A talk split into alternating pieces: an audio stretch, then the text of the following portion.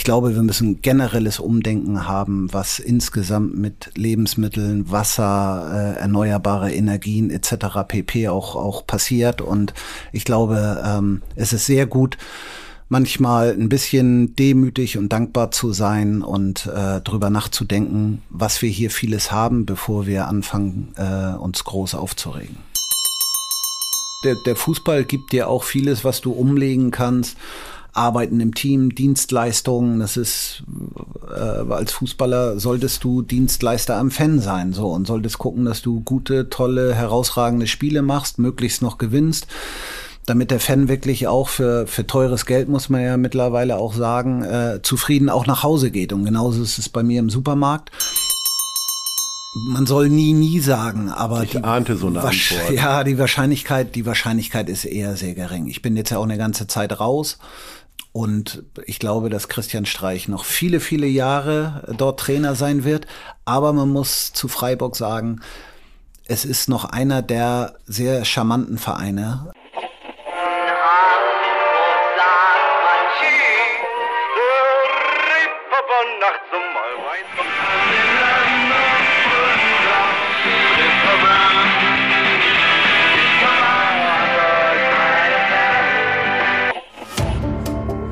Gute Leute. Das Hamburg-Gespräch mit Lars Meier. Jetzt. Heute ist bei mir zu Gast Holger Stanislawski, genannt Stani. Moin, moin. Ja, moin, moin. Du bist 1969 in Hamburg geboren, gelernter Masseur, ehemaliger Fußballprofi, gehörst unter anderem zu den Weltpokalsieger-Besiegern des FC St. Pauli 2002, warst Trainer und Manager des FC St. Pauli, aber auch der TSG Hoffenheim und des ersten FC Köln und bist jetzt erfolgreicher Unternehmer und Geschäftsführer des Rewe Centers in Winterhude. Du warst sechs Monate unterwegs. Manche, also die Jüngeren würden es Sabbatical nennen. Äh, ähm, ich bin noch in einem Alter, wo ich es Weltreise nenne. Was hat dich dazu bewogen?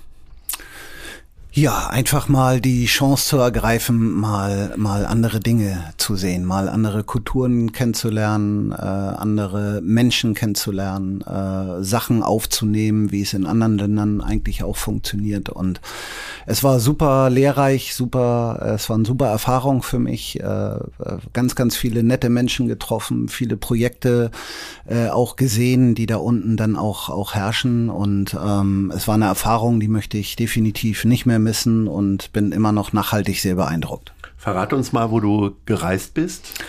Das war überwiegend alles unten äh, in Afrika, Südafrika, Simbabwe, Botswana, Madagaskar, äh, Kenia, alle diese Ecken unten. Äh, habe ich mal bereist und habe mir da verschiedene Sachen angeguckt und äh, es ist schon schon eine sehr sehr schöne Ecke, muss man sagen. Also nicht nur das Wetter ist da deutlich besser, sondern äh, auch insgesamt die Einstellung der Menschen sehr entspannt, sehr relaxed. Äh, es geht wirklich alles äh, so ein bisschen so Hakuna Matata, wie man so schön sagt, alles ein bisschen bisschen chilliger zu, ohne dabei aber auch das Wesentliche aus den aus den Augen zu verlieren. Und äh, trotz alledem haben auch die Menschen da unten natürlich ihre eigenen Probleme und Sorgen. Das ist mit Rassentrennung, das ist mit äh, äh, Müll, das ist äh, Regen, das ist Wasser fehlt, es fehlen äh, von der Infrastruktur her Dinge, die einfach nicht so funktionieren. Aber trotz alledem sind die Menschen da sehr, sehr entspannt und ich habe äh, nur gute Erfahrungen da unten gemacht. Gab es denn einen äh, Schlüsseltag, an dem du gesagt hast, so, ich muss Koffer packen und hast deinem Kollegen Alexander gesagt, ich muss jetzt mal weg sein? Nee, das ist ja irgendwie so im Kopf, dass man manchmal damit spielt, Mensch, was möchte man gerne eigentlich noch mal sehen? Wo war man noch nicht? Muss man jetzt das 37. Mal nach Mallorca oder Dänemark fahren? Ähm, und dann entsteht irgendwie so eine Situation und dann sagt man, so, jetzt ist so der richtige Moment gekommen, einfach äh, diese Dach Sache mal in die Hand zu nehmen. Weil im Weiterschieben und im Nichtmachen äh, sind wir ja immer ganz gut, das nehmen wir uns ja alle immer sehr gut vor, aber äh, da war mal so die Möglichkeit, das einfach mal anzugehen und äh, ich werde diese Zeit niemals vergessen. Du hast ja schon davon gesprochen, dass du nachhaltig beeindruckt bist. Was hast du denn mitgenommen für dich? Wirst du tatsächlich auch für dich was ändern? Entweder Blickweise oder Verhaltensregeln, wie auch immer?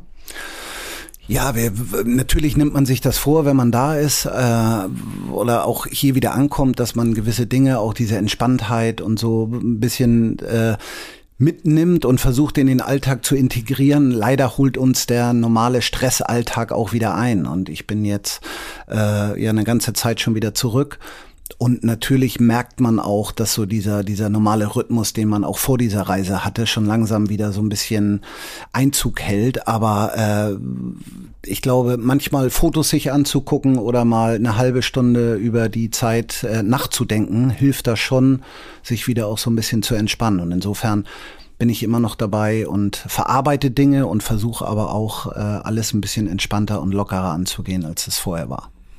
Du betreibst das Rewe Center in Winterhude. Das ist keine Werbung, das ist ja schon fast ein Eigenname, das weiß auch jeder offensichtlich. Äh, wie viele Lebensmittel habt ihr da? Oh, wir haben jetzt bestimmt 65, 70.000 Artikel. 70.000 Artikel. Was macht das mit dir, wenn du dann nach Afrika kommst in einen Laden, wo es vielleicht nur 80 oder 100 gibt oder noch weniger? Ja, es ist schon, schon eine sehr, sehr große Diskrepanz zwischen auch den afrikanischen Ländern. In Südafrika ist es deutlich besser gestellt als jetzt auf Madagaskar. Madagaskar ist eins der ärmsten Länder der Welt und da ist eben die, die Schwierigkeit, auch, auch äh, die Menschen vernünftig mit Lebensmitteln zu versorgen. Und ähm, man macht sich schon Gedanken, in welchem Überfluss wir in, in Deutschland leben. Und ähm, das sind einfach Situationen, die wir, mit denen müssen wir lernen, umzugehen. Und gerade jetzt auch äh, aufgrund des Krieges, wo wir sehen, dass manche Ressourcen auch knapp werden, äh, kann man sich so ein bisschen besser damit äh, äh auch, auch reindenken in diese Situation, die in anderen Ländern herrschen. Und ich glaube, wir müssen generelles Umdenken haben, was insgesamt mit Lebensmitteln, Wasser, äh, erneuerbare Energien etc pp. auch, auch passiert. Und ich glaube, ähm, es ist sehr gut, manchmal ein bisschen demütig und dankbar zu sein und äh, drüber nachzudenken, was wir hier vieles haben, bevor wir anfangen, äh, uns groß aufzuregen. Ähm, als ich noch äh, Aufgaben hatte, für die Familie morgens Brötchen zu holen oder ähnliches, weiß ich, musste ich mich immer noch mal beeilen, äh, dass wir Brötchen hatten. Heute sind wir in Hamburg hier so weit, dass man um 22 Uhr in den Laden geht und äh, die Brötchenvielfalt ist noch genauso wie morgens um 10. Äh, das ist ja auch System, äh, wie mir mal ein, eine Bäckereifachkette verraten hat. Finde ich ganz furchtbar. Also finde ich ganz. Also am Beispiel der Brötchen, es gibt noch vieles andere.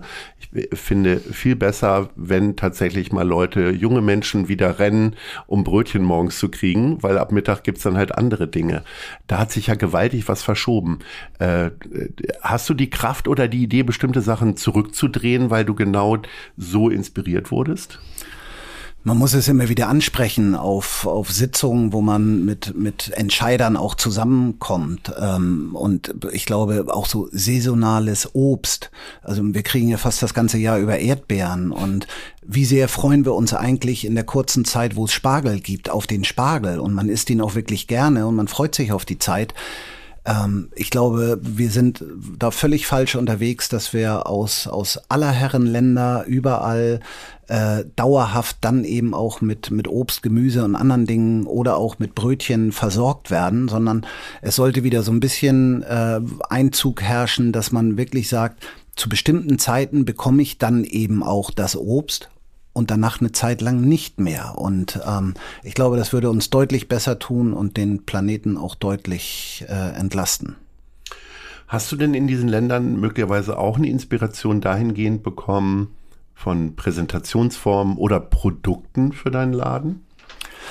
Da habe ich eigentlich weniger drauf geguckt, ähm, dass ich jetzt so gesagt habe, oh, das ist ein Produkt, das, das kann man machen. Natürlich fällt einem das ein oder andere auch so ein bisschen ins Auge. War dann so eine, so eine eigene Honigabfüllstation, wo man sich selber die Größe des, des Glases dann auch, auch zurecht machen kann. Das gibt es ja hier schon auch äh, in, in anderen Bereichen, aber das sind so Kleinigkeiten, die nimmt man so am Rande wahr. Aber insgesamt, glaube ich, müssen wir immer über so ein Mentalitätsproblem reden, was wir hier haben mit dieser, der Joghurt ist nicht da. Ich möchte aber auch keinen anderen Erdbeerjoghurt von den 25, die noch da sind, sondern ich schreibe lieber irgendwo eine Mail hin, dass es eine Frechheit ist, dass dieser eine Erdbeerjoghurt nicht da ist. Und da sollten wir uns, glaube ich, alle ein bisschen eher Gedanken drüber machen, wo man sagt, das hat vielleicht einen Grund, und es ist nicht schlimm, anderen Erdbeerjoghurt zu essen. Es ist fast außerhalb meiner Fantasie, so eine E-Mail zu schreiben oder zu bekommen. Wie oft bekommst du denn solche Kopfschüttel-E-Mails oder deine Kollegin? Das kommt schon vor, ja. Das, das wird schon, schon ein paar Mal die Woche passiert ist schon. Liegt das an diesem verwöhnten Stadtteil? Nee, ich glaube, dass es bei uns kaufen ja äh, aus, aus ganz Hamburg auch Leute ein, auch, auch am, am Wochenende, weil wir eben eine gewisse Größe haben und Artikel, die, die andere Läden dann vielleicht nicht führen. Aber ähm, es ist schon manchmal so, dass da eben einfach auch, äh, dass man selber nicht wirklich versteht, warum das jetzt so ist. Weil es ist ein Ausweichartikel da und äh, es wird trotzdem diese Mail geschrieben, warum jetzt der äh, Joghurt von Firma XY nicht wirklich gerade vorrätig ist. Es gibt Schlimmeres auf der Welt. Wir sehen es gerade. Wir kommen zu etwas Schönem, nämlich wir steigen jetzt direkt in Hamburg ein und kommen zu deinen Hamburg-Lieblingen. Welches ist deine Lieblingskneipe? Kneipe so habe ich eigentlich gar nicht, wo ich sage, äh, ich bin jetzt so der typische Kneipengänger. Äh, früher hat man natürlich häufiger, zu meiner Fußballzeit ist man häufiger auch auf der Reeperbahn, äh, äh, saßen wir vom Schmitz-Theater oder im Glanz und Gloria oder wir saßen äh, im St. Pauli-Eck. Also das waren so die, die urtypischen. Die Kneipe an sich heute gibt es ja auch so in vielen anderen Stadtteilen jetzt gar nicht mehr so. Insofern äh, bin ich dankbar für jedes schöne Café mit einem tollen Blick und einem guten Kaffee. Ähm, da sind wir ja vielleicht schon bei einem Ort, äh, welcher dein Lieblingsort zum Entspannen ist. Ich entspanne immer am besten und am meisten äh, am Wasser.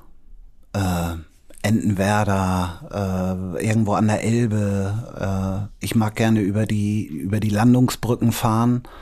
Richtung Hamburg rein, weil man dann so ein bisschen das Gefühl hat, man, man kommt wieder in seine Heimatstadt zurück. Es ist ein toller Blick so auf den Hafen auch, auf die Container.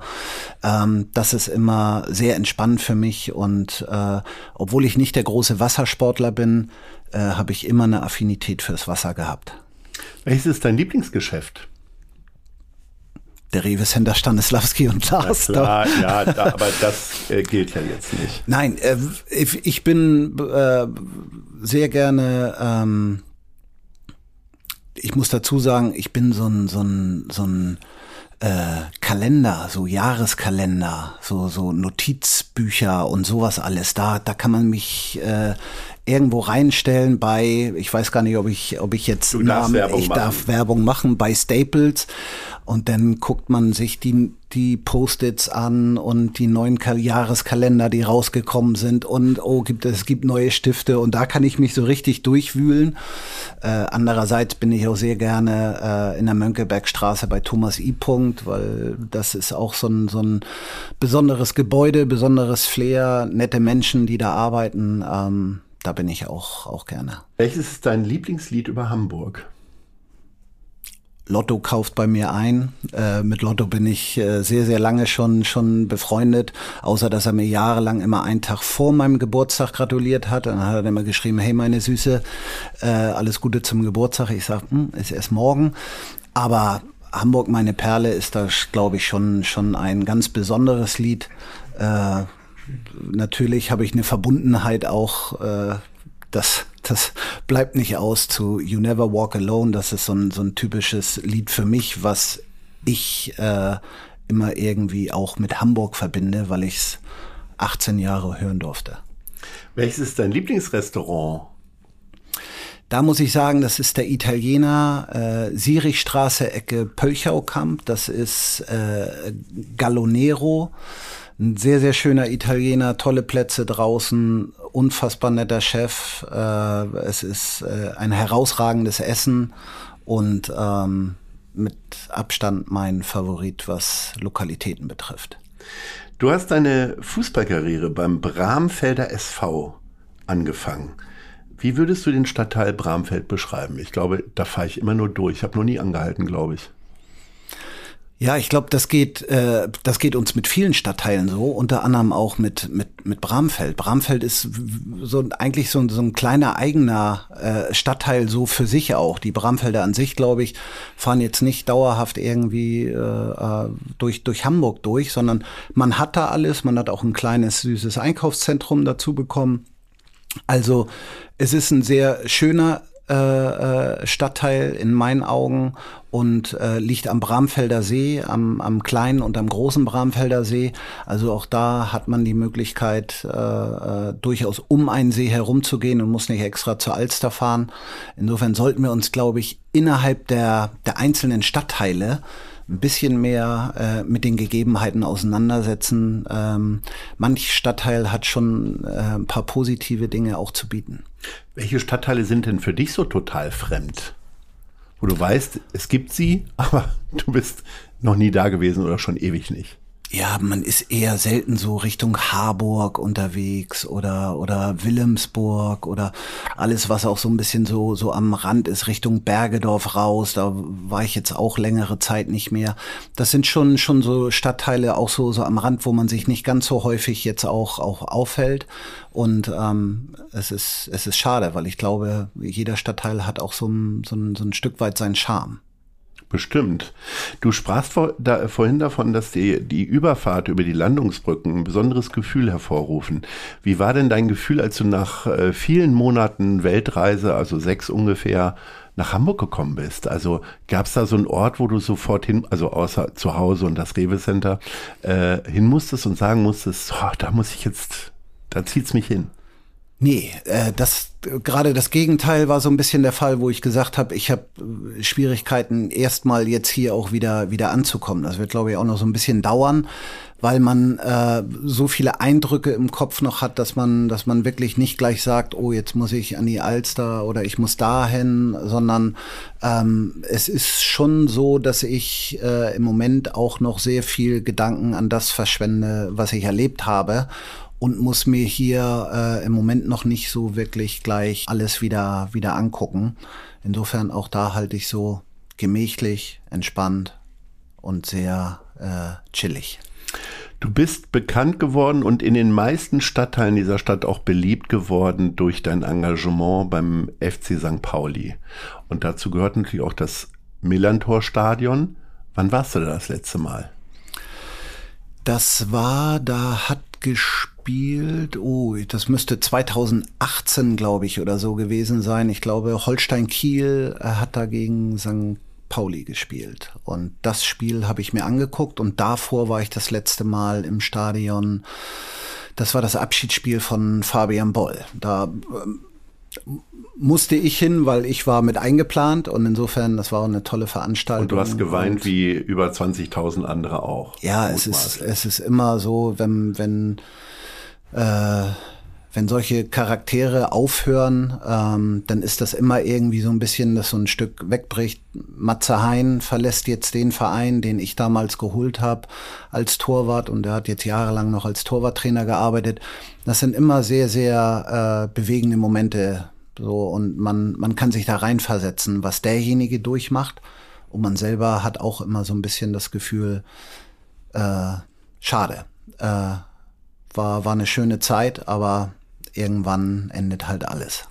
Ist das eine sehr bewusste Entscheidung, dass du so selten zum Fußball gehst? Oder ist es halt einfach auch so, dass du sagst, ich konzentriere mich jetzt auf meinen Job und das bedeutet auch, dass ich Freitagabend oder Samstag, wenn der FC St. Pauli spielt, lieber an der Käsetheke nochmal vorbeigucke und den Gouda zurechtrücke?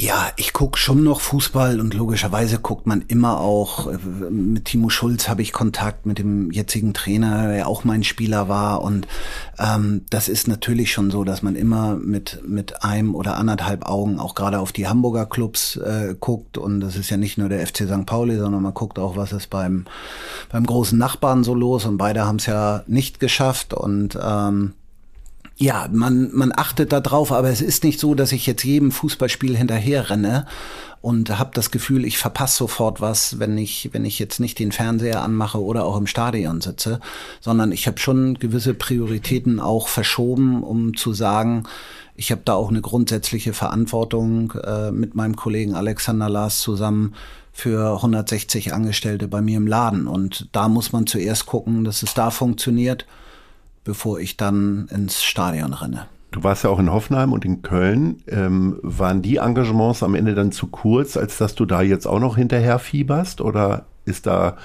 äh, guckst du auch mal ein Einzelspiel Köln? Äh, eher nicht. Da bin ich schon eher der Konferenzgucker, aber ähm, nein, natürlich guckt man da auch. Auch da hat man hat man äh, äh, Freunde gewonnen und äh, mit denen man noch in Kontakt steht. Auch nicht mehr in der Häufigkeit, aber äh, man kennt sich halt ja auch äh, über eine gewisse Zeit. Und insofern ist es schon so, dass man da auch drauf guckt und man weiß, wenn gewisse Namen fallen, äh, was ist das für ein Charakter, über den Sie da gerade sprechen. Und ähm, insofern gucke ich da drauf. Aber es ist natürlich nicht vergleichbar mit dem FC St. Pauli. Da war ich 18 Jahre und insofern ähm, ist das etwas ganz anderes, was, was innen drin bleibt. Dein Geschäftspartner Alexander Lars war Spieler beim HSV. Ihr habt ja eure Vergangenheit da auch ein bisschen aufgearbeitet im Laden. Ne? Also da gibt's äh, ein kleines Fußballfeld und noch viele andere Aktionen. Ähm, ist das so wie vielleicht auch hier in der Guten-Leute-Fabrik, wo wir montags morgens hier reinkommen und uns erstmal gegenseitig hänseln, weil der Lieblingsverein des anderen vielleicht verloren hat? Oder wir gratulieren natürlich auch, wenn er gewinnt. Also bei uns ist es sehr vielfältig. Da kommt dann auch Stuttgart und Hertha und alles Mögliche dazu. Bei euch sind die Fronten klar geklärt. Gibt es dann erstmal einen kurzen Austausch darüber? Ja, wir sabbeln schon immer mal über Fußball. Das gehört einfach dazu. Ähm, nicht mehr in der Tiefe. Wir hatten ja, wir waren ja drei Geschäftsführer. Leider ist einer, äh, Bernd Engel, leider verstorben. Äh, Ganz toller Typ, darf ich sagen. Ja, ich habe ihn auch kennengelernt. Absolut, sehr viel gelernt von ihm, äh, auch beim falschen Verein. Aber insofern war immer zwei HSVer gegen einen St. Paulianer. Aber wir haben vortrefflich diskutiert und wir haben auch äh, beide Mannschaften natürlich äh, zerrissen, wenn sie nicht gut gespielt haben. Aber ähm, das gehört bei Fußballern ja auch dazu, dass man sehr, sehr vortrefflich auch nachspielen es immer besser weiß.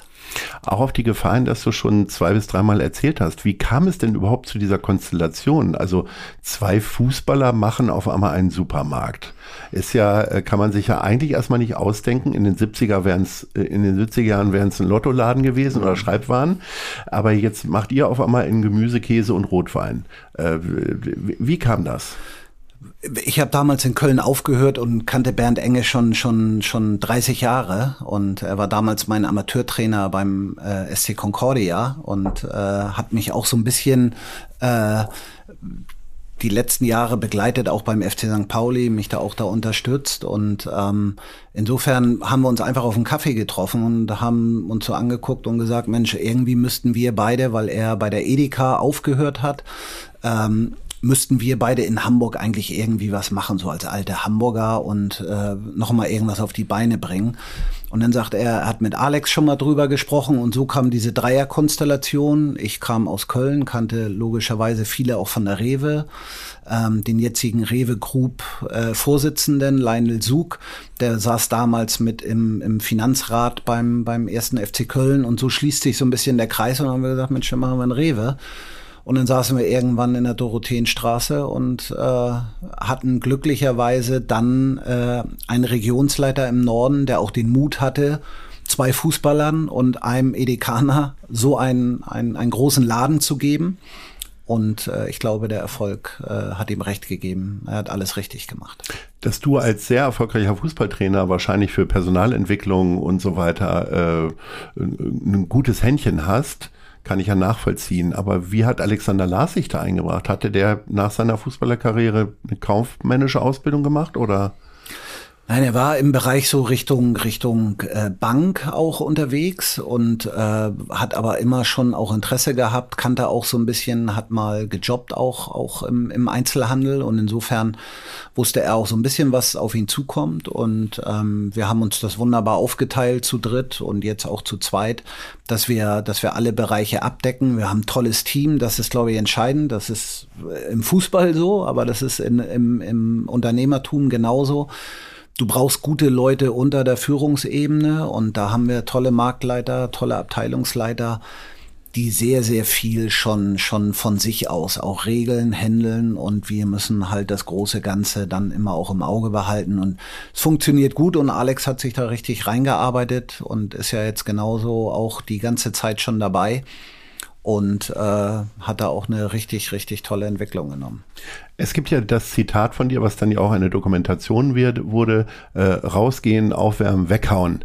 Ähm, wie oft wirst du denn noch zum Trainer dann äh, vor deinen Mitarbeiterinnen und Mitarbeitern? Wahrscheinlich machst du sowas jetzt nicht montags, so eine Motivationsansprache, aber wo sind, gibt es noch mal so Momente, wo dir der Trainerjob tatsächlich hilft und du sowas anwenden kannst? Ja, natürlich. Also das ist schon so, der, der Fußball gibt dir auch vieles, was du umlegen kannst. Arbeiten im Team, Dienstleistungen, das ist, äh, als Fußballer solltest du Dienstleister am Fan sein, so, und solltest gucken, dass du gute, tolle, herausragende Spiele machst, möglichst noch gewinnst damit der Fan wirklich auch für, für teures Geld, muss man ja mittlerweile auch sagen, äh, zufrieden auch nach Hause geht. Und genauso ist es bei mir im Supermarkt. Und auch da haben wir immer mal wieder Sitzungen, wo man dann eben auch so ein bisschen äh, über die Motivation, gerade nach so zwei Corona-Jahren, da haben viele Mitarbeiter nachts gepackt, weil tagsüber kamst du nicht mehr an die Regale ran. Das sind alles auch so, so Dinge gewesen, da musst du auch irgendwann mal so ein bisschen in die Trickkiste greifen und musst die Leute wieder abholen, du musst sie involvieren, du musst neue Visionen im Kopf entstehen lassen, wo geht's eigentlich hin, was wollen wir machen, auch in schwierigen Zeiten. Und das ist, ähm, das passiert immer wieder und da hilft natürlich der Job, den ich vorher gemacht habe als Trainer schon sehr gut. Aber jemand, der zu spät kommen muss, keine Strafrunde um die Konservenregale machen. Nein, da haben wir nicht den Minutenpreis, der, der bei Profifußballern äh, dann aufs Tableau kommt. Wie ist es denn jetzt am Ende gewesen mit deinem Kollegen Alexander Lars und dem HSV? Äh, die haben es ja jetzt quasi in der, in den, auf den letzten Metern eben nicht geschafft mit dem Bundesliga-Aufstieg. Ist es eher Mitleid oder wo du sagst, naja, kein Wunder? Der, der deutsche Meistertitel und die Bundesliga-Saison ist der ehrlichste Titel. 34 Spieltage hast du Zeit, äh, eine der drei Plätze eben auch einzunehmen, auch in der zweiten Liga. Und wenn du es dann nicht geschafft hast, brauchst du nirgendwo anders mehr hingucken, sondern dann hast du selber Schuld. Und ähm, es war alles angerichtet, gerade für St. Pauli. In der Endphase haben sie dann so ein bisschen, ist ihm, sind sie ein bisschen so, ist ihnen die Luft ausgegangen. Und der HSV hatte ja eigentlich Matchball. So mal wieder, äh, wie in den letzten Jahren oft genug. Und auch da war vielleicht äh, nach dem ersten Sieg gegen Hertha in Berlin äh, ein bisschen viel äh, Zufriedenheit dabei und ein bisschen viel schon wir haben es in der eigenen Hand, wir können es schaffen und vielleicht sind wir sogar schon oben und dann geht sowas schnell mal nach hinten los. Und ähm, hast du denn in der Endphase der Saison besonders häufig mit Schulle telefoniert oder ähm, also ich meine, du weißt das ja selber als Trainer, du willst einfach nicht diese Fußballgespräche auf der Straße und überall haben. Eigentlich jeder zieht dich ja quasi an und das Thema ist dann relevant, weil er sagt, Mensch, warum stellst du den auf, wie auch immer. Das wird ja nicht passieren, aber es ist trotzdem so gewesen, dass mal ein Austausch darüber stattgefunden hat, auch in der Krisensituation? Nee, das jetzt nicht, aber wenn er äh, auch bei mir mal einkaufen kommt und sagt, bist du da und hast du Zeit für einen Kaffee, dann, dann setzt man sich natürlich hin und äh, dann bin ich natürlich interessierter Fußballfan und fragt ein paar Sachen, aber das ging weder um, um Aufstellungsthemen noch um einzelne Positionen, sondern einfach das große Ganze gesamtheitlich und ähm, dass man sich da ein bisschen austauscht. Und wenn er dann mal eine, eine Frage an mich hatte, wie ich das handeln würde oder gehandelt habe, dann unterhalten wir uns auch da. Aber das ist so sehr auf Augenhöhe, unterhält man sich. Dafür bin ich auch äh, viel zu weit weg, um in einzelnen Punkten auch der richtige Ansprechpartner zu sein. Ich bin dann ja auch nur Fernsehfußballer. Und bevor es in die zweite Hälfte unseres Gesprächs mit Holger Stanislawski geht, gibt es kurz Werbung und zwar für unseren Kooperationspartner, die Zeit. Ich beginne jeden Arbeitstag mit der Elbvertiefung, dem kostenlosen Newsletter von Zeit Hamburg. Was die Elbvertiefung besonders macht? Sie ist relevant und prägnant, persönlich und enthält fundiert recherchierte Lesestücke von Autorinnen und Autoren der Zeit. Alle wichtigen Infos rund um Hamburg gibt es auf www.zeit.de slash Elbvertiefung oder von montags bis freitags um 6 Uhr im E-Mail-Postfach. Klickt mal rein. Wir kommen zu den Fragen der anderen Leute. Wir hören mal rein, wer dir jetzt hier eine Frage stellt. Moin, moin. Hier spricht Michael Westhagemann. Ich bin Senator für Wirtschaft und Innovation. Und mich würde interessieren, in welcher Stadt außer Hamburg könnten Sie sich noch vorstellen zu leben? Grundsätzlich Hoffenheim. keine. ähm, nein, ich bin schon, ich bin schon Kind des Nordens. Das muss ich schon schon sagen. Ich bin durch viele Städte gereist und ähm, gerade auch so so äh, mir mir fehlt sonst diese Nähe auch zum Wasser. Das muss man auch sagen. Aber ich glaube, so unten die Ecke Freiburg, äh, so ganz unten am Rand, äh, das ist, glaube ich, so, was die, was die Lebensqualität, was die, was die Natur betrifft, äh, ist, glaube ich, schon sehr, sehr interessant. Äh, da könnte man sich das durchaus vorstellen. Ähm, ansonsten bleibe ich sehr verwurzelt hier im Norden. Also nun hast du mir den Ball auf den Elfmeterpunkt gelegt. In ein bis zwei, vielleicht auch drei Jahren wird Christian Streich möglicherweise sein Traineramt zur Verfügung stellen in Freiburg. Äh, verlängert ja mittlerweile nur noch äh, jahresweise. Wird dich dieser Verein nochmal so anziehen, dass du sagst, so Leute, in Winterhudi, ihr müsst jetzt nochmal zwei Jahre ohne mich klarkommen?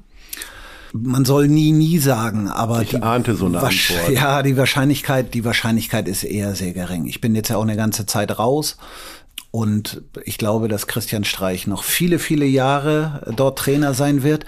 Aber man muss zu Freiburg sagen, es ist noch einer der sehr charmanten Vereine, ähm, die versuchen, diesen schmalen Grad zwischen Wirtschaftsunternehmen, das sind Fußballvereine, da bin ich jetzt nämlich jedem mal so ein bisschen ähm, die Sicht drauf und äh, dieses wirklich zu gewissen Dingen auch stehen. Und da finde ich, machen sie einen sehr, sehr guten Job, auch mit dem neuen Stadion jetzt.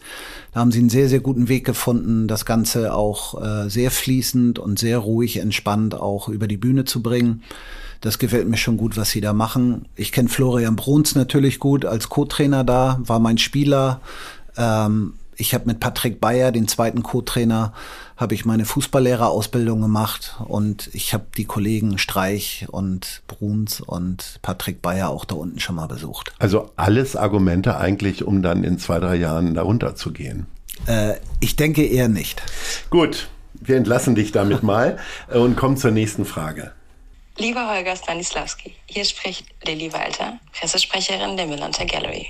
Und mich würde interessieren, ob Kunst für dich eine Wertanlage ist oder nur ein Poster an der Wand. Ich möchte bezweifeln, dass ich malen könnte. Das kann ich nicht. Aber ähm, ich glaube, dass Kunst auf jeden Fall eine Wertanlage ist. Ich glaube, manche Dinge sind so herausragend, so anders, so innovativ, dass man wirklich sagen kann, äh, nach einer gewissen Zeit ist es sicherlich, äh, äh, was die Anlage betrifft, äh, das Richtige gewesen. Aber über Kunst kann man immer streiten. Hast du denn so ein Bild? Also hast du, ich sag mal, bist du eher jemand, der quasi eigene Urlaubsfotos oder äh, Sportbilder an der Wand hat oder tatsächlich auch vielleicht schon mal bei der Millantor Gallery eingekauft hat? Äh, das noch nicht. Äh, bin jetzt auch nicht der wirkliche Kunstsammler, habe aber ein schönes kleines Bild von Otto Walkes. Ähm, da kannst du sicherlich deutlich mehr zu sagen noch als ich. Das hast du äh, gekauft ähm, im Rahmen unseres Festivals Keiner kommt, alle machen mit. Und auch da haben wir eine Parallele zu Christian Streich. Das darf, ich weiß gar nicht, ob ich das hier verraten darf, aber äh, der hat es auch im Wohnzimmer hängen. Tatsächlich. Also Stani, denk da nochmal drüber nach. Ja. Ich finde, du bist ein würdiger Nachfolger von Christian Streich. Wir haben hier in der Guten-Leute-Fabrik, sitzen wir ja in der Schanze und haben mittags häufiger das Problem, dass wir darüber diskutieren, was essen wir denn jetzt bloß, weil wir so viel Angebot haben. Wie machst denn du das eigentlich mittags? Also gehst du mal links zum Regal und mal rechts zum Regal oder gehst du eher raus irgendwo in ein Restaurant, damit du mal rauskommst sozusagen? Ich esse mittags eigentlich so gut wie nie. Also, Ahnte es, wenn ich dich so angucke. Äh, ja. Morgens Kaffee, vielleicht mal so, so einen halben Keks, so für den Geschmack. Und dann abends eigentlich erst äh, esse ich erst zu Hause. Also ich esse sonst den Tag über äh, eher selten, ab und an mal ein Franzbrötchen. Das, da komme ich nicht drum rum, wenn die so gerade frisch aus dem Ofen kommen und es gibt Franzbrötchen, dann äh, sage ich schon mal nicht nein. Aber grundsätzlich meide ich mittags das Essen weil äh, das hat sich bei mir so eingebürgert. Das war zur Profizeit auch schon so. Da habe ich nie mittags mitgegessen, sondern nur Kaffee getrunken. Und ist dein Kühlschrank zu Hause immer rappelvoll? Nee. Weil du einfach, also wie ist das?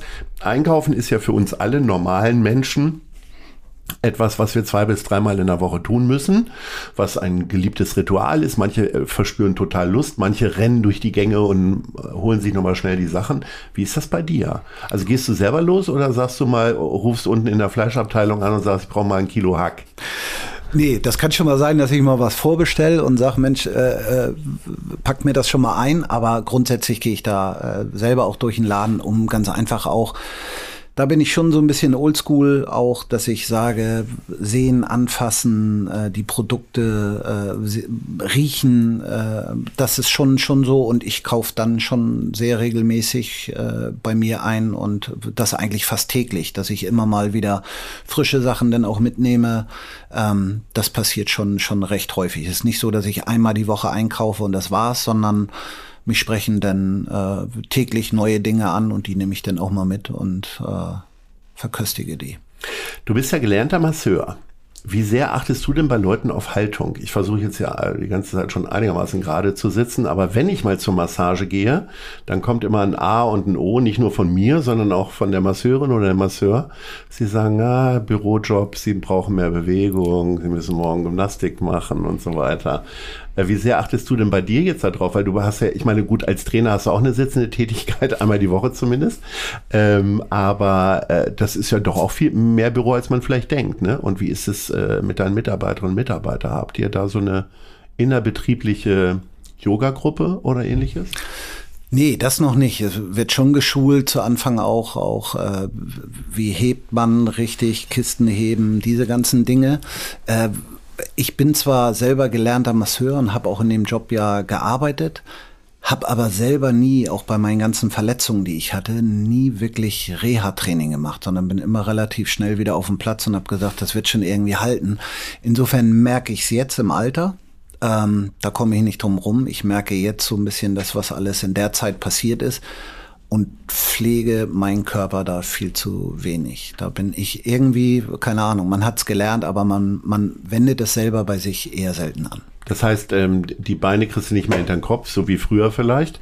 Ähm, aber was zwickt denn am ehesten dann? Sind es dann wie immer, wie häufig bei Fußballern die Knie äh, oder? Wo? Nein, ich habe ja einige Operationen hinter mir. Äh, alle Bänder in der Schulter gerissen, zweimal rechts im Knöchel alle, zweimal links, zweimal Innenband, äh, Leistenbrüche, mehrere Knochenbrüche. Äh, da kommt ja relativ viel zusammen und ich merke schon so gerade meine Sprunggelenke, ähm, wo, wo ich zweimal auf jeder Seite einen Bänderriss hatte und aber auch die Schulter ähm, das sind schon, schon Bereiche, die ich jetzt natürlich merke. Wenn die Muskulatur nachlässt, dann äh, melden sich die Gelenke und das äh, so Operationen sind dann immer nie von Vorteil. Wie oft kommt das denn vor? Du hast ja einige ehemalige Spieler schon angesprochen, hast ja, bist ja auch sonst bekannt wie ein bunter Hund, dass die Leute zu dir in den Supermarkt kommen und sagen, ach, wollen wir nicht mal schnell einen Kaffee trinken? Weil, also ich ahne ja fast, dass du zu deiner eigentlichen Arbeit häufig gar nicht kommst.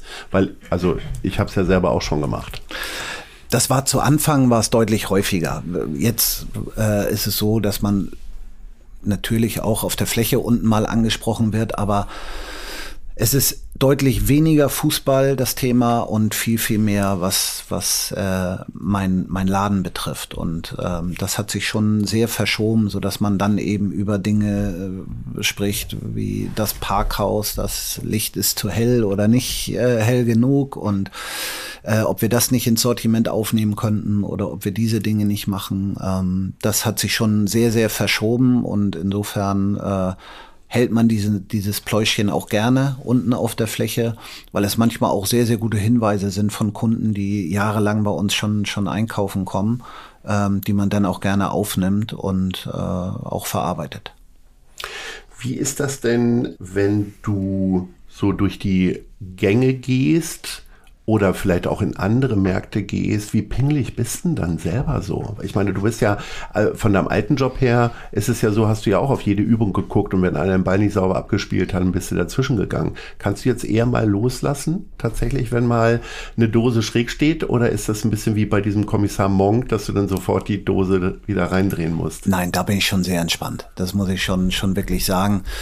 Ähm, ich weiß, was, was die Kollegen unten auf der Fläche leisten ähm, und äh, ähm, dass da nicht alles immer in Reihe und Glied steht und äh, nochmal das Regal äh, durchgewischt wurde, sondern äh, versucht wird, gerade in, in schwierigen Zeiten, die wir auch die letzten zwei Jahre ja hatten, ähm, die Ware auch reinzukriegen, damit der Kunde eben auch, auch äh, äh möglichst genug Ware hat.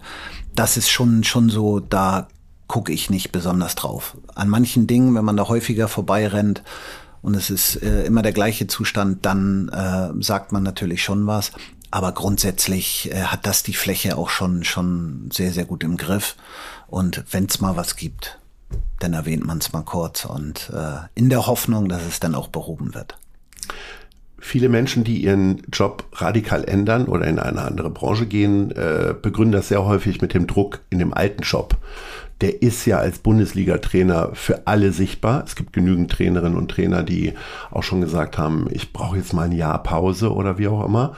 Ähm, das ist ja bei dir wahrscheinlich nicht der Grund gewesen, weil ich sag mal, als äh, Supermarktbetreiber mit äh, zweistelligen Millionenumsatz äh, ist da ja auch reichlich Druck vorhanden. Ne? Und gerade so in den letzten Jahren. Ne?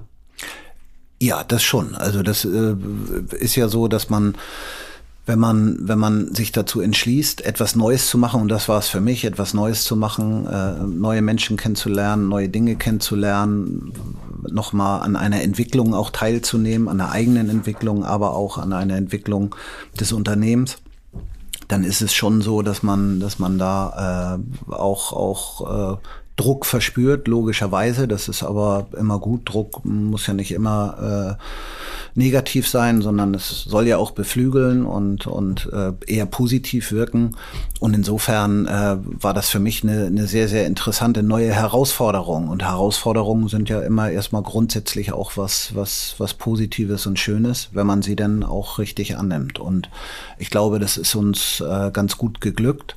Und wir haben gerade in den ersten Jahren auch sehr, sehr viel gelernt. Wir haben auch da viele Fehler gemacht, wo man einfach vielleicht zu schnell irgendwelche Dinge gemacht hat. Aber ähm, diese Fehler macht man meistens ja nur glücklicherweise einmal. Hast du trotzdem oder gerade während deines Sabbaticals tatsächlich mal so die Situation gehabt, dass du sagst, jetzt wäre es mal wieder Zeit für was Neues? Oder denkst du eher an einen zweiten Supermarkt? Nein, das, das denke ich im Moment gar nicht, weil dafür ist unser auch zu groß. Da steht zu viel auch an. Das ist ja nicht so ein, so ein, so ein urtypischer, normaler mit 1000 Quadratmeter, sondern es ist ja schon mit 7.500 äh, ist da ja ist schon. der größte in, in, in äh, Deutschland? Ja, der größte, nee, der größte Rewe äh, so im, im Norden. Mhm. Und ähm, da, das ist schon anders zu bewerten als ein, ein normaler, in, in, einer normalen Größe, auch was das Handling und, und das Sortiment betrifft. Aber es ist schon, schon so, dass man, dass man wirklich auch sagt, zweiter Markt eher nicht. Und mal was Neues zu machen, äh, ist bei mir immer möglich. Wir kommen zum Wissenswertes über Hamburg. Die Fischauktionshalle wurde im Jahr 1895 gebaut. Welche Hamburger Sehenswürdigkeit hast du noch nicht besucht? Uh, gute Frage. Die erste, ich. vermutlich. Die erste gute Frage von dir, stimmt. Jetzt fällt es auf. Sehenswürdigkeit nicht besucht. Ich meine, dass ich schon überall war. Bin jetzt dadurch, dass ich äh, mit der Höhe nicht so gut zurechtkomme, im Michel gewesen, aber ich glaube noch nicht auf dem Michel. Leute, die diesen, dieses kleinen Plaudergespräches schon länger beiwohnen, wissen, dass es auch genau mein Wunderpunkt ist. Nicht die Höhe, aber die Tatsache, dass ich auch noch nicht auf dem Michel war. Vielleicht gehen wir ja mal zusammen hoch. Wir müssen dann hintereinander gehen. Müssen mal gucken, wer vorgeht und den anderen dann aufhält, wie auch immer. Der erste Hamburger Dom fand im 14. Jahrhundert statt. Von welcher Attraktion auf dem Dom kannst du nicht genug bekommen? Äh, vier kleine Würstchen. Ja? Ja, vier, äh, ich esse immer irgendwie vier kleine Würstchen mit Senf und äh, das gehört für mich auf dem Dom irgendwie dazu. Ich bin jetzt keiner, der in der Achterbahn fährt. War auch eher so ein Schisser oder wegen der Höhenangst ja, und ja. da so ein bisschen auch ja, ein Risiko? Nein, also wilde da, Maus kommt für dich nicht in Frage. Nein, wenn ich da so langsam mit so einer Achterbahn da hochfahren würde und dann auf einmal ins Nichts stürze, das wäre für mich fatal. Ich würde den Vordersitz wahrscheinlich nie wieder loslassen. Das äh, fällt bei mir weg, aber vier kleine mit Senf, das Und ist so Spielereien, wie zum Beispiel, wir machen ja von Mensch Hamburg das Kameren-Derby. Äh, wärst du da mal ein Kandidat für? Das mit den Bällen, wo dann die Pferde oder die Kamele Ja, das, das spielt man mal oder machst mal Dosen werfen oder auch mal Luftgewehr schießen oder so. Das sind ich so, habe noch nie so beim Dinge. Dosenwerfen gewonnen. Ich finde das so langweilig. Es bleibt ja immer was stehen. Das ist, glaube ich, auch festgeklebt, würde ich jetzt mal behaupten. Dann soll es wahrscheinlich so sein. Der Gründer des Ohnsorg-Theaters hieß Rudolf Beiswanger. Bei welchen kulturellen Veranstaltungen findet man dich? Also Theater, Konzert, Klassik, Ballett nehme ich an.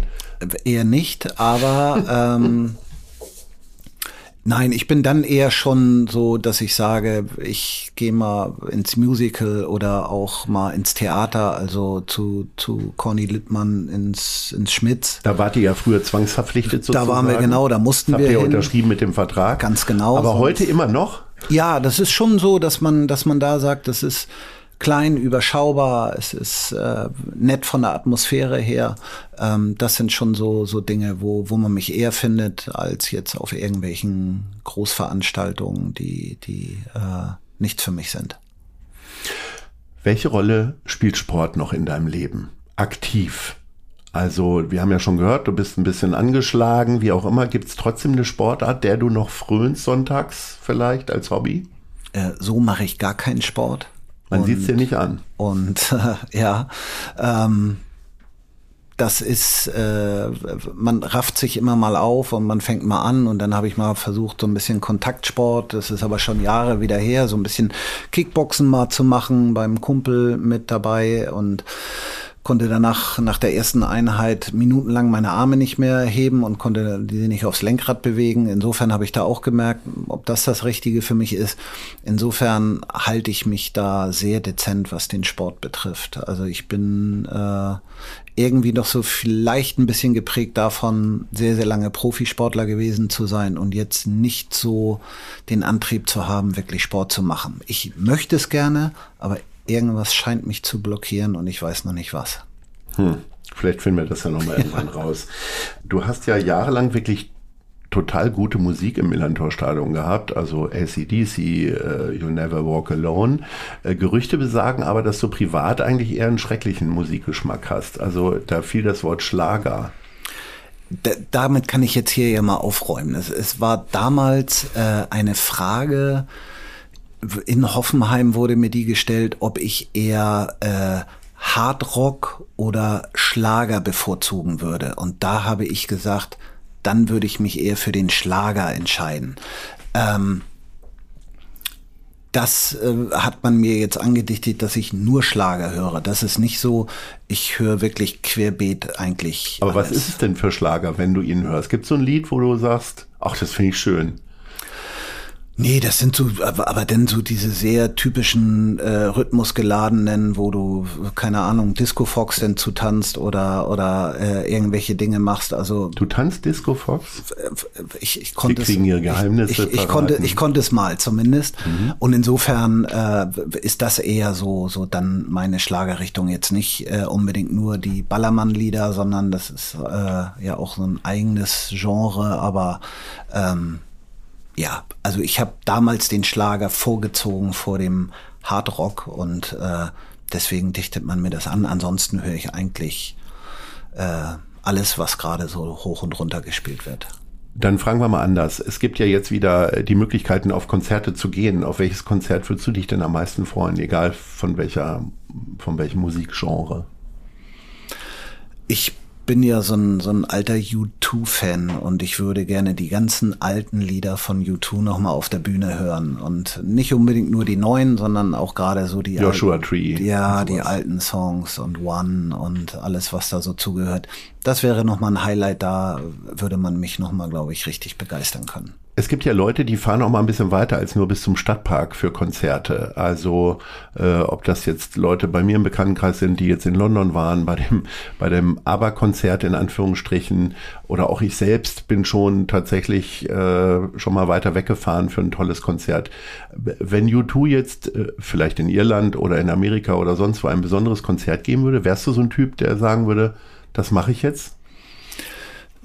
Das könnte. Oder wartest du nur darauf, dass die jetzt hier nach Hamburg kommen? Ja, das könnte da, nee, das könnte da durchaus mal passieren, aber äh, mein letztes Konzert war irgendwann in den 90ern, da bin ich nach Hannover, also ist ja auch ein, zumindest mal aus Hamburg raus, ähm, zu Marius Müller-Westernhagen damals gefahren. Und das war wirklich da war ich auch. klasse. Das war ein Highlight und das war, das war schon, da war noch richtig aktiv da oben und das war das war schon mega.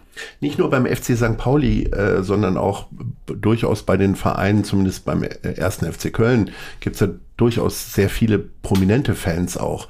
Ähm, gibt es da so eine Begegnung speziell, die dich sehr inspiriert hat oder dich selber gefreut hat, weil du eigentlich am liebsten jetzt hier eine Autogrammkarte geben lassen oder hast es sogar getan?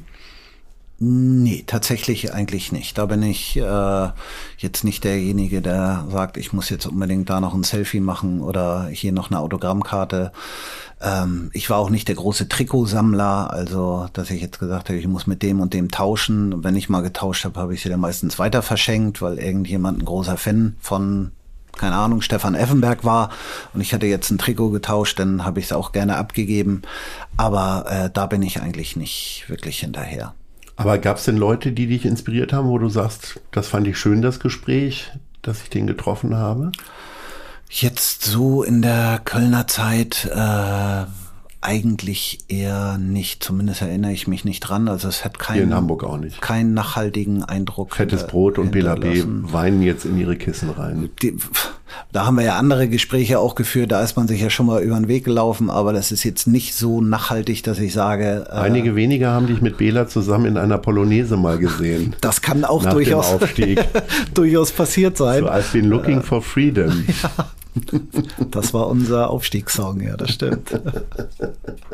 So, jetzt kommen wir mal weg von den intimen Geschehnissen. Ein Wort, was am noch häufiger gefallen ist als Fußball in diesem Gespräch, war Kaffee. Was ist das für eine erotische Beziehung zwischen dir und Kaffee? Äh, sehr erotisch. Ähm, ich trinke irgendwie, äh, habe ich dieses dieses Bedürfnis, ständig Kaffee trinken zu müssen. Das geht von morgens los und geht bis tief in die Nacht hinein. Ich kann selbst, selbst als Trainer damals habe ich, äh, wenn man der Meinung war, ähm, man ist noch nicht so gut vorbereitet und hat noch mal eine DVD nachts um zwei reingelegt äh, vom Gegner und hat noch mal drauf geguckt, ob man irgendwas verpasst hat vielleicht, was man noch nutzen könnte habe ich mir eine Kanne Kaffee gekocht, habe die ausgetrunken, habe mich um drei ins Bett gelegt und habe wunderbar geschlafen. Also Kaffee hat bei mir auch nicht mehr so die Wirkung wie, wie bei anderen Menschen, die sagen, uh, nach 16 Uhr, dann kann ich nicht schlafen. Bei mir ist eher, trinke ich nach 16 Uhr kein Kaffee, kann ich nicht schlafen. Und ähm, gab es so eine bestimmte Entwöhnung während deiner Reise oder hast du da einfach auch immer weiter Kaffee getrunken wie nichts Gutes? Ich war immer auf der Suche nach äh, einem Kaffeestand. Nein, in Südafrika ist es gang und gäbe. Da gibt's, gibt's ja durchaus, soll ja in Afrika auch Kaffee geben. Genau, da ja. es auch an jeder Ecke Kaffee, äh, in anderen Ländern eher weniger, aber ähm, ich konnte mich immer äh, so über Wasser halten, dass ich doch äh, keine, keine Entzugserscheinung bekommen habe. Wir haben festgehalten, Fußball gucken ist immer noch auch ein bisschen Beruf. Ähm, du hast, ähm, du gehst nicht einkaufen, weil du das alles quasi äh, vom Bürotisch hast. Ähm, gibt es ein Hobby, mit dem du dich entspannst und gerne Zeit verbringst?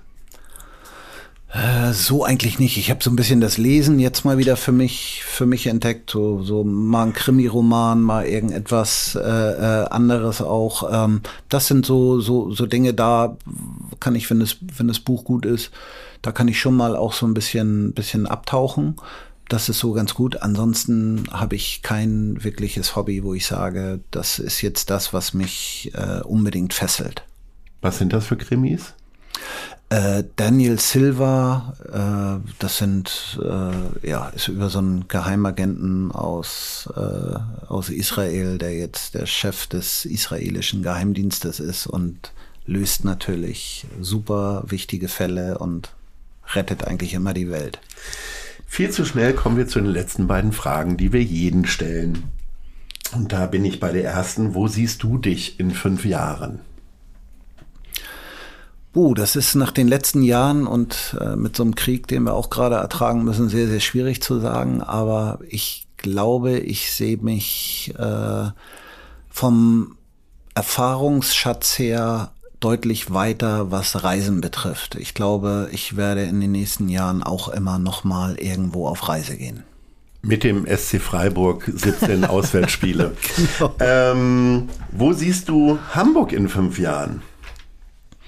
Ich bin ja im Plenum der Handelskammer und im Ausschuss äh, für Handel auch und äh, wir kümmern uns ja gerade so ein bisschen im Plenum darum, Hamburg 2040. Das ist jetzt noch ein paar Tage äh, hin, aber ich glaube, wir müssen schon aufpassen, dass wir ähm, Hamburg auch in die in die richtige äh, Bahn lenken, dass wir dass wir da begleitend auch sind und ich hoffe Hamburg da zu sehen, dass wir innovativ, dass wir sehr, sehr grün bleiben. Ich glaube, Hamburg ist noch eine, eine relativ grüne Stadt auch, also mit Parks und mit Bäumen und solche Dinge. Ich glaube, da müssen wir, müssen wir sehr, sehr aufpassen, dass wir nicht jede Ecke ähm, nur zubauen mit irgendwelchen Gebäuden, sondern dass wir auch gucken, dass wir in den Großstädten kleine Entspannungsoasen schaffen, wo man sich wirklich mal hinsetzen kann und äh, kann auch mal Gras sehen und auch Tiere vor allen Dingen sehen. Ähm, Gerade was so Bienen und Hummeln und alles Mögliche betrifft.